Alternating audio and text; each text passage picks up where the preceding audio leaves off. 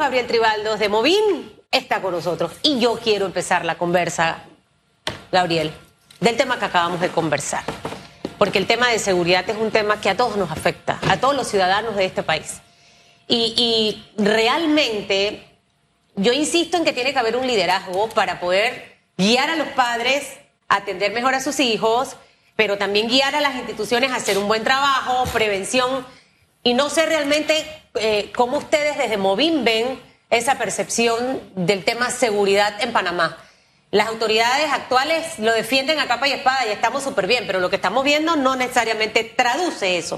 Gracias por estar con nosotros. Muchas gracias a ustedes por recibirme. No, el, tema de la seguridad siempre es un tema eh, multisectorial, multifuncional, o sea, es, hay que abordarlo en todos los sentidos.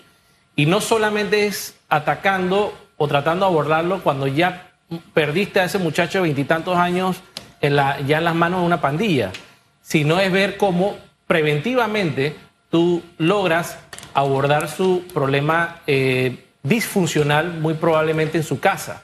Y cómo abordas a esa eh, mamá, madre, padre o familia monoparental eh, que, que, está quizás en una juventud todavía y que, y que tiene mil problemas encima y que le toca eh, criar a una serie de niños eh, y no lo sabe hacer. Entonces, esa yo creo que es la principal labor que debería tomar el Estado con todas las tantas instituciones que tenemos en, materia social para abordar en todos estos sectores eh, a esas familias monoparentales y tratar de prevenir que alguno de esos niños o la mayoría de esos niños terminen en las garras de un, eh, de un entorno eh, bastante complicado cada día más tomado por las, por, por las drogas y por el narcotráfico. Yo, yo insisto en el tema de llegar a un acuerdo de Estado, porque, mire, le pongo el caso de la estrategia que llevó a cabo en su momento el ex ministro de Seguridad, donde se le daba, yo no me acuerdo cuánto es que se le daba por mes al pandillero, si eran 50 o 100 dólares, no me acuerdo. Pero lo que se le daba para que saliera de allí y tuviera algo que subsistir mientras se tomaba otra serie de medidas, era una guayaba, para utilizar un término que todos entendemos, comparado con lo que él podía ganar estando en una pandilla. Sí. Entonces, ¿qué comenzó? Comenzó una campaña de grupos políticos, porque el tema es que el gran problema en Panamá es que hay grupos económicos y políticos que se funcionan y de pronto todo está mal, porque lo que ellos quieren es el poder, sin darse cuenta que lo que estás destruyendo es el país. Entonces puede que la estrategia no sea la mejor. Pero ¿qué podemos hacer para mejorarla? Mira, en temas de seguridad... ¿Cómo colaboramos? ¿Cómo somos proactivos? ¿Cómo su, su... Lo que vino después fue una debacle y un desastre, en vez de mejorar lo que ya teníamos, que nos comprobó con cifras que algún objetivo estábamos logrando. ¿Qué nos encontramos hoy? Lo que pasó anoche. De 8 a 1 de la mañana, 5 muertos. Entonces, tenemos que hacer algo. Correcto. O sea, el tema de, eh, de, seguridad, tú puedes hacer un paralelismo con el tema de la salud. Tú puedes hacer prevención y después tú tienes que abordar la enfermedad. Eh, y, así es como debe abordarse. O sea, tú tienes que tratar de prevenir al máximo que ese muchacho, llamémoslo así, haciendo el paralelismo nuevamente, se enferme y haciendo prevención, haciendo labor social con la familia, con la, mamá, con, muchos de los abuelos que, que se encargan de la, de la, crianza hoy en día de los niños. Y después, evidentemente, no puedes dejar de, de, un lado abordar a ese joven que ya cayó, que ya tiene la enfermedad, nuevamente el paralelismo, y que está en manos de la, de la, de la pandilla o que está en manos del, pues, del mundo, de, del mal mundo, ¿no? Entonces, allí es donde existe, y no tenemos que inventar el agua tibia, eh, Hugo. Eh, creo que hay países donde han tenido programas exitosos, algunos han cometido errores, han rectificado, o sea, hay que buscar buenos ejemplos donde se ha, donde se ha podido abordar de manera eficiente a ese, como tú muy bien dices, que dice, yo para qué voy a dejar mi vida delictiva uh -huh. si yo en dos horas hago lo que esto me va a prometer en un año. O sea, y, y, y esa es la cruda realidad. Hombre, y el que dio ese paso, valorar, oye, lo está dando a pesar de que, digamos que económicamente salía perdiendo. Mire, hay, hay, temas en este asunto de seguridad que la verdad es que a mí me apenan y me, de verdad yo siento vergüenza como país. Cómo las pandillas o los jefes de las bandas siguen mandando desde las cárceles, por ejemplo. Aquí se contrató, se licitó, votamos plata, disque bloqueando una cárcel. Fregaste todo el entorno también Bloqueamos toda la comunidad, Sí. pero nunca funcionó. Oiga, y por eso es que no me gusta hacer comparaciones. Yo, porque hay un montón de cosas. Yo, yo no soy pro Bukele, no lo soy. Pero hay cosas que él hace que uno dice, oye, ¿por qué él lo puede hacer y no lo podemos hacer nosotros? El hombre subió al poder y lo primero que dijo fue, quiero que en siete días no esté saliendo una sola señal de celular de allí. Y en siete días, las compañías telefónicas, no es que se, no, no es que se compró un software ni se pagó nada, las compañías telefónicas se encargaron de que de allí no saliera una sola llamada de celular. Yo a veces me pregunto cómo logra ser un estafador de adentro de la cárcel para hacer, para crear todo un, ambiente detrás de él y hacer las llamadas como si fuera, yo no sé, una persona que te está vendiendo el- la maravilla del mundo y, la gente cae y te hace las voces y te imitan voces y hacen todo un entorno y oye, el tipo está metido en una cárcel y tiene la, un mundo pacífico a su alrededor en el momento que hace las llamadas. O sea, aquí hay un problema muy serio de fondo donde evidentemente hay corrupción, donde aquí hay eh, los que están mandando en las cárceles, no necesariamente son las autoridades, y hay feudos internamente en, la- en las cárceles controlados por, por delincuentes, mientras mientras no abordemos el tema con los pantalones largos, afrontemos todo, todo lo que, lo que, lo que incide en el delito, vamos a seguir teniendo una política errónea en materia de seguridad o disfuncional en materia de, de- de seguridad. No podemos decir, solamente voy a abordar al muchacho que ya cometió el delito y que ya está enfermo. Eh, y en los programas sociales, cada uno anda por su lado, no hay una conexión del uno contra, con el otro, perdón. Así es. Entonces, no vas a abordar nunca el problema a- a- en, un, en- en 360. ¿Qué significa ponerse los pantalones? Y que yo lo llevo al tema de, de liderazgo, ¿no? Así es, De totalmente. liderazgo. O sea, líder, escuchen muy bien esto, líder no puede ser cualquiera. Y un líder no es el que tiene que ser malo, que, no. El líder, va a inspirar, el líder va a guiar, el líder va a corregir, pero los resultados de ese líder van a ser positivos. Y nosotros, por ejemplo, aquí en el tema seguridad, en, al menos en mi caso personal, yo no sé absolutamente nada del Ministerio de Seguridad. Tenemos demasiados funcionarios, Gabriel. Creo que deben a- hacer una carrera de ciencias políticas en Panamá, pero para formar políticos. Y decirle prohibido tener piel de cristal. Porque son de cristal un montón de funcionarios. Tú no le puedes hacer una crítica constructiva con respeto, como las que se hacen en este programa, porque hay un sentimiento, ay no, no voy para allá, porque me van a preguntar duro, porque ella es tenaz, ella, ella, ella, ella es dura. Tenemos que tener la capacidad de, de eso, porque ¿qué clase de liderazgo entonces es ese, Gabriel? Y Es no que- solamente en temas de No, seguridad, no, en un todo, montón. en todo. Lo que pasa es que no tenemos a nivel estatal, en este gobierno que opera el Estado, no tenemos figuras de liderazgo. Que verdad no estamos hablando aquí de, de hacer política, que es lo que más se han dedicado en este tiempo. Ni de coaching emocional. Eh, no, no, no. Aquí necesitamos liderazgo en todos los sectores que han sido abandonados. Y no solamente por este gobierno, sino en todos los gobiernos anteriores. Y se han abordado las cosas de mala forma. Y en gran medida, eh, el, poco éxito que se han tenido en, en muchos sectores se debe a la falta de liderazgo. Pero también, sumado a eso, tienes que hablar de una institucionalidad muy endeble. Es decir, si tú estás, si tú estás manejando la nave del Estado con una cantidad de eh, eh, personas que solamente por vínculos políticos están allí, pero y que están pensando ya en, en la- en ver si se van para representantes, se van para diputados o qué van a hacer, o que si su padrino eh, lo, lo ayuda con tal cosa o con, o- con otra. Eso es, es la falta de institucionalidad. Aquí tenemos una cantidad de botellas, aquí tenemos en, en- en el sector de seguridad, en, la- en las fuerzas policiales, tenemos muchas veces muchos caciques eh, y, y una cantidad y muy poca, muy poca preparación policial. Y tú te das cuenta de eso en la calle. Entonces, que no pueden, no pueden eh, em, eh, esposar a una persona, o que no pueden abordar a un ciudadano, o que ni los buenos días te dicen. Son cosas que ahí la institución tiene que hacer mucha más docencia, tiene que preparar mucho más. Hay, hay en países donde la fuerza policial, tú te metes con un policía y el tipo es cinta negra. Mínimo, mínimo. Los nuestros también. Entonces, eh, eh, a- hay muchas cosas que abordar. Nada más no la parte física, Sí. está la parte Sí. emocional y la psicológica que juega un papel fundamental en todo esto. Solamente con parte de los problemas que en este momento estamos hablando de inseguridad. Pero ¿dónde llevamos, dejamos el problema de la falta de empleo? ¿Dónde dejamos, veía a Germain allá con los pobres adultos mayores, que eso me parte el alma? Ver a gente que fue productiva en este país, que pagó sus cuotas de la Caja de Seguro Social, hacer filas interminables desde las 3 de la mañana y no hay medicina y no hay médico. Luego vas al oncológico y personas que con una enfermedad tan terrible tienen que hacer filas desde las 3 de la mañana y hay un hacinamiento dentro de ese hospital.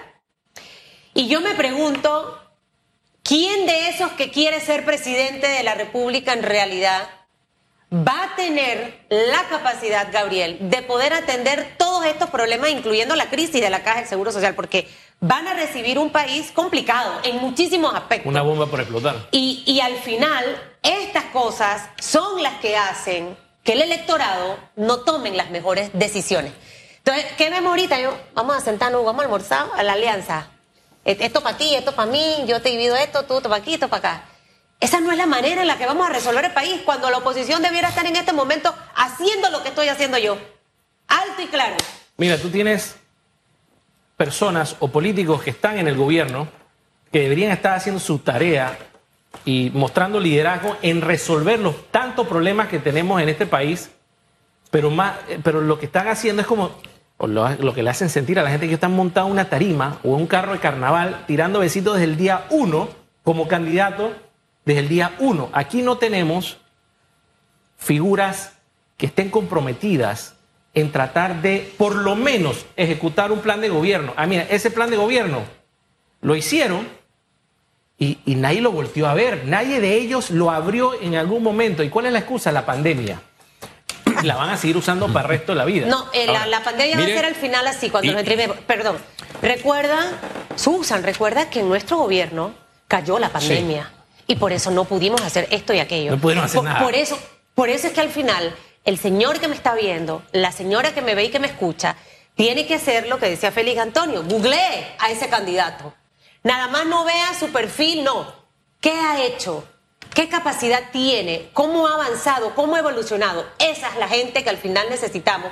Y que se quiten el chip de lo político, porque le compro la idea y me voy a leer los dos libros de los que habló el señor Aguilera, eh, porque para mí es un hombre muy inteligente, porque en realidad tenemos que llevar el método privado al sector público. Medir a la gente. Totalmente. El que no sirve, pa' afuera. Así de simple, sin Susan, amiguismo y sin nada. Susan, pero eso, eso es productividad y eso es institucionalidad al mismo tiempo. O sea, tú, ¿qué es lo que debería pasar en el mundo ideal? El mundo ideal debería ser, tú ganaste como presidente las elecciones, ok, tú vas a nombrar a tus ministros, viceministros y directores de entidades. Todos los demás, por debajo, son institucionales. Tú, tú no lo puedes cambiar. Ah, no, tú quieres tu propia secretaria. No, esa secretaria es la que te tocó, es la que está allí. Ah, no, yo quiero mi asesor. No, ese asesor Y de la vas. institución. ¿Usted sabe cuánta gente en, en mi negocio que lo conoces? Más hay dos raspaderos. Me, mi papá, me, mira, yo tengo que ver. Así, yo soy súper exigente. Y demasiado, hasta con la gente de la casa. Así tiene que ser en el gobierno. Por supuesto. No podemos seguir llevando a la gente porque caminó, porque corrió, porque No, no, no, hizo. no, no. no. Oiga, y fíjese en la cabeza. Fíjese, yo siempre le digo, mire no lo que dice, sino lo que hace. Ayer veía a un político a cuyo partido le suspendieron la plata que le damos nosotros los ciudadanos. Cambio democrático. Oiga, y el político este viene y me echa un cuento, me dice, ay, es que lo que pasa es que otros han hecho eso y no se lo han quitado. Espérate un momentito, te lo están quitando a ti. Tienes que corregir tú. Claro. Ey, marca la diferencia. Así ¿Por qué es. me sales con esa respuesta? O sea, como los demás lo han hecho mal, la licencia para que tú lo sigas haciendo mal está bien. Por eso le insisto, y eso no es exclusividad de los políticos. Aquí hay movimientos independientes con prácticas peores que los partidos políticos tradicionales que ellos critican. Entonces, en eso es que tenemos que fijarnos. Porque sí, los gobiernos funcionan así, pero desde la cabeza. Entonces, ¿a quién elige usted? Y este país es chiquitito, no es para que nos estemos engañando. Yo conozco movimientos independientes que tienen medios de comunicación, que se dedican a traficar información, o digo traficar, es que hay dinero de por medio y se la pasan, oiga, estos señores destruyen la honra, la honra de quien sea y mienten a sabiendas de que están mintiendo. Jamás levantan el teléfono para decir, oye, yo sé que estoy mintiendo, por lo menos perdóname por eso. No, en, en absoluto. Ellos mienten descaradamente y aspiran como movimientos independientes a dirigir este país. No, me vamos a hacer serios, hombre. Mientras tú no desmanteles el Estado clientelista, tú no vas a tener otro país. Este país sencillamente está estructurado a nivel político para, cuando tomas el poder, barres con todo el mundo y montas a tu propia gente. Ese es un Estado clientelista y por lo tanto va a ser disfuncional y por lo tanto no va a ser ni para la salud, ni para la seguridad, ni para la educación, ni para un montón de cosas, porque el Estado está dirigido de una manera totalmente como un negocio, pero para no para el, el ciudadano, en beneficio ciudadano, sino para el beneficio de los bolsillos de quienes están dirigiendo la nave del Estado.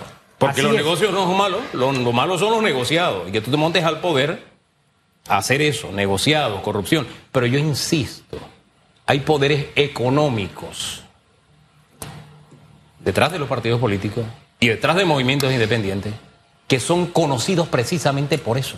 Por eso. Por traficar para hacer negocio. Que lo, lo que los demás hacen está mal, pero lo que ellos hacen está muy bien. Por, eso es que usted y, Gabriel, yo, porque te iba a decir José Gabriel, es Gabriel. Gabriel, tenemos que conocer. José Gabriel. Casi te dice Gaby. Sea serio, no sea serio usted. Le pegó un jab y usted no se dio ni cuenta. Está viendo, está viendo. Está no, está viendo. No, Hugo, a ver, whatever, ya, en foco, foco. Por eso es que tenemos que conocer muy bien a esos candidatos. De hecho, Movín, siento que en la pasada campaña hizo una buena campaña con la población del tema de la reelección. Eso fue súper importante. Yo quizás tengo un punto distinto. Pienso que hay figuras que si trabajan deben reelegirse porque han hecho un buen trabajo, deben volver como una Ana Matilde que si en, me hubiese estado yo lo hubiera dejado en la asamblea porque necesitamos esas voces. Un Juan Diego, pero prefirió retirarse. Pero hay figuras que no deben volver, eh, eh, Gabriel. Hay figuras que no deben volver y creo que este ejercicio, porque estas elecciones van a ser tan interesantes, esto va a ser zoológicamente atractivo, así yo lo he denominado, porque allí hay absolutamente de todo y los seres humanos, eh, para que no piense que es que le estoy diciendo animales a los candidatos, están categorizados, somos animales los seres humanos, para que sepa. Em, va a ser muy atractivo, pero tenemos que ser muy consecuentes de lo que vamos a hacer. Aquí hay mucha gente que habla y habla y habla, pero no hace. Entonces usted no se puede dejar llevar por eso. A mí se me ha caído gente allá donde la tenía Gabriel y hoy que, wow, Susan, te estrellaste, pensaste que era buena persona. No. Entonces ese ejercicio de conciencia para escoger bien. Mira, Susan, es que la conciencia ciudadana tiene que ser, hay que tratar de, de que el ciudadano profundice bastante en por qué estamos así y por qué no nos merecemos estar así. Porque mientras nosotros tengamos diputados que sean los que estén secuestrando un circuito completamente y los tengan literalmente un secuestro, o sea, le están dando a ese que tienes allí, mira, eh, yo te tengo secuestrado, yo, yo soy tu todo aquí, yo, aquí no hay instituciones presentes en la comunidad, yo soy el que te pongo el techo, yo soy el que te ayudo para que tu niño vaya a la escuela, yo soy esto, esto, esto, pero son migajas a cambio de que él esté en un puesto haciendo negocios de todo tipo. Entonces, ¿qué pasa? ¿Cómo tú reemplazas a ese, a ese diputado por uno bueno, por uno bueno que no va a hacer esas prácticas clientelistas y no tiene en su entorno, allí en la comunidad, instituciones que aborden los temas sociales de la manera correcta? Entonces, ¿qué va a hacer el ciudadano? Va a decir, oye, se me fue, se me fue este que me, que, que me resolvía de manera clientelista y ahora tengo una buena persona, pero él no tiene cómo, yo no tengo dónde ir aquí en la comunidad a un ministerio de, eh, eh, social de algún tipo que lo ayude. Entonces, tenemos que abordar al ciudadano y decir, mira, que eso no debería pasar. Tenemos un país próspero, pero que se está malgastando todos sus recursos en mantener a unos políticos, a unos ahora narcos políticos, que están destruyendo el futuro nuestro. Oiga, la institucionalidad tiene que funcionar, porque el Estado tiene respuesta para cuando una persona en un momento difícil pierde un familiar y no tiene cómo enterrarlo, por ejemplo. Eso no es función de un diputado. Así es. No es función de un representante como tal.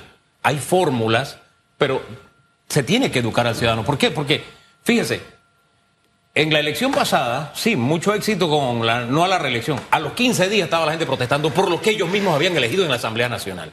Porque la mayoría fue sangre nueva. Pero ¿a quién elegiste? Bueno, elegiste a muchos que traían la misma tara es. que querías Que ya combatir. lo conocía, que se habían quedado en la gatera. Y lo triste, lo lamentable es que, mire, este país es pequeño. Usted en su, en su comunidad, usted conoce al que juega vivo. Usted lo conoce. Si usted vota por él, usted sabe que vienen cinco años exactamente de lo mismo y que cuando suba, si le quitas los gastos de representación, él va a aumentarse los viáticos porque lo que él quiere es pasar a mejor vida en esta vida. Entonces, Los viáticos o los negocios que haga. No, lo- lo- eso sin contar los negocios. O sea, eso es lo que está en la parte disque legal. Usted de verdad es feliz con una jaula de perico en su casa. O sea, ¿usted siente que realmente ese es su futuro? O sea, cuando usted se encuentra un político que le da oportunidad, que no le da nada físico y le dicen, mira, estudia esto, prepárate en esto, vamos a trabajar en un plan eh, de, de centros integrales, por ejemplo, de atención, de educación, para que las mamás trabajen y puedan dejar a sus hijos. Vamos a tener más cursos gratuitos para capacitar al personal. Y ya no se necesita ser licenciado, Gabriel. Las carreras técnicas son las que están arriba. Tenemos escasez de talento en Panamá, lo dijo el último estudio de Manpower. Formación. Entonces, ¿qué ocurre? Que por eso que Manpower, eh, que Amazon, que Google y eh, muchas empresas transnacionales grandísimas se fueron a Costa Rica pura vida. Porque de nada nos sirve la posición geográfica que tenemos si al final los políticos pésimos que hemos tenido no nos han dado lo que es educación. Mire, eh, mucha gente cuando hablo de, de Omar Torrijos, ¡ay, fue un dictador! Mi mamá estudió para ser educadora con una beca que se dio en esa época. Y mi mamá cuenta cómo fueron las, sin estar inscrita ni nada. Entonces, ¿sabe? Hay cosas que podemos rescatar de los antiguos líderes y no estos falsos que hay. Ay, porque es que hay un montón de falsos en esa papeleta. Dios nos guarde. Ya yo tengo plan B, Gabriel. Digo, si gana este, alquilo mi casa y ya. Porque de verdad, yo no me quiero seguir desgastando. Es triste ver cómo triste, Panamá se triste. acaba. Pero hay que crear mucha conciencia ciudadana. Así Hay es. que crear mucha conciencia ciudadana porque estamos teniendo una ciudadanía que a punta de migajas eh, están teniendo una, una felicidad falsa. Eh, y, y no nos merecemos. Tenemos un país muy próspero, pero no tenemos planes que sobrepasen el, el periodo de un gobierno. O sea, aquí, mientras nosotros tengamos, como tú muy bien dices, planes para que la gente pueda acceder a carreras técnicas, eh, formación integral en muchas cosas que no hacen falta. No tenemos tampoco un plan para, por lo menos, el idioma inglés. Mira cómo, cuántos escalafones fuimos perdiendo en el ranking latinoamericano cuando Panamá era uno de los países que se destacaba con bastantes personas que manejaban el, el idioma inglés. En la Teníamos las época bases Sonia, militares acá, eh, cuando etcétera. estaban los Sonia, las bases Etcétera. militares. Ahí y, fuimos perdiendo eso. Así es. Eh, este, en vez de echar para adelante, estamos echando para atrás en muchos sentidos. Entonces, mientras no tengamos líderes y planes que sobrepasen la vigencia de un gobierno y no falsos líderes que están estirando besitos en tarimas, O bailando. eso vamos a seguir igual. Hombre, y, y, y ve acá, cuando un gobierno termina, no termina el país, continúa el país. Así Mi- es. Miren el tema de, de la educación. Ok, el Panamá bilingüe era un desastre. La forma, la intención era buena, pero no, era una idea. Realmente ni siquiera fue montado con una estrategia coherente. Pero en vez de eliminarlo, hombre, mejorémoslo para que se enseñe inglés en las escuelas públicas. Sí, lo critiqué porque yo era oposición, no hay problema, lo criticaste, pero mejóralo. No, no te concentres o en eliminarlo o en cambiarlo el nombre. Los gobiernos cuando pasan, llegan, perdón, lo que hacen en gran medida es cambiarle el nombre a muchos de los proyectos que se, que se están desarrollando, pero es exactamente el mismo proyecto. Ni siquiera le añaden algo más. Ah, tú tienes la cinta costera y le llamas la peatonal, le llamas el nombre que... Ah, cuando yo vengo le cambio el nombre y es el mismo proyecto. Entonces, de verdad esa falta de, de visión de país en nuestros políticos, y, e insisto, esto no es patrimonio de los políticos de partido. También hay independientes o movimientos independientes que quieren llegar al poder para hacer exactamente lo mismo, favorecer a los suyos, porque así funcionan, favoreciendo a los suyos. Mire, e- esa falta de visión, usted la conoce, porque usted vive en el mismo país que vivo yo. Mientras estemos en este calle arriba y calle abajo, vamos a seguir por el mismo camino. Triste y lamentablemente. Fíjense lo que dice el presidente. Ah, no. Lo que pasó con el señor Martinelli es un reflejo de la falta de institucionalidad. Bueno, tenemos que hacer que la institucionalidad funcione, ¿no? Y ¿Qué has hecho se- tú como presidente? llega. Bueno, ¿Qué has hecho tú como presidente para fortalecerla? Ahí ¿Me está el ¿Y desde qué se llega? Por favor. Al final, Claro. ¿para qué? Uno cuando empieza es al inicio. Yo siempre le digo, hey, llega, Lucas se fue, 9 de enero, e inmediatamente tú te pongas a trabajar. Oiga, no, ah, ah, de una vez. Mejores notas de ahí, adelante. Usted no puede esperar que el tiempo se pase. Y eso es lo que ha ocurrido. Yo de verdad albergo en mi corazón, Gabriel Tribaldos, que seamos muy pensantes al momento de elegir. Eh, nos la jugamos todas. Tenemos una caja de seguro social en un momento súper rojo. Pero nadie lo quiere abordar. Nadie quiere ese costo político. Es eso no es costo político, es, el impre- país. Es impresionante la irresponsabilidad. Es el país. Mira, donde se caiga la caja de seguro social, Se cae todo. el efecto dominó Así es. sobre el Estado. Así es es. impresionante. Así es. Es impresionante. No hay forma de tapar ese hoyo negro una vez se cree ese déficit de, de- de- de la magnitud que se espera cuando eso, eso reviente y no haya para pagar las, las pensiones. Entonces, es una irresponsabilidad histórica que hayan pateado las pelotas, inclusive este gobierno, que un poquito más y le revienta a este gobierno. Hombre, es que cuando el director me dice, es que no vamos a eludir el diálogo. Espérate, es que ya te quedan horas en el poder y todavía me estás echando el cuento. No, hombre, vamos a ser serios. Estamos tarde en el tema seguro social, estamos tarde en el tema seguridad, estamos tarde en un montón de temas. En educación estamos es tardísimos. Tardísimo. Entonces tenemos que hacer algo. Estamos Bueno. tarde en entregar el, el- para el siguiente segmento que ya el presidente llegó. Le Vamos digo a una conversar con el cosa, presidente mire, nada más retomando ahí rapidito, eh, el vicepresidente José Gabriel Carrizo aspira a convertirse en esa figura presidencial dentro de su colectivo. A él, si llegase a ser presidente, le va a tocar recibir todo esto también. O sea, miremoslo también desde esa óptica, ¿no? Ya sé por qué, porque es que leo muchas noticias de José Gabriel. Entonces, el nombre es José Gabriel. Pero él es Gabriel. Sí, yo sé, pero era por eso que No iba... es Gaby. No es José Jamás Gabriel. le he dicho Gaby. No, yo Nunca. dije nada más faltó. Para, Jamás. para- para que te, para que te enredes más, yo soy Gabriel José. Ay, padre. Ay, padre de la gloria. Al revés la vaina. Vamos a la 8.40 pausa. minutos.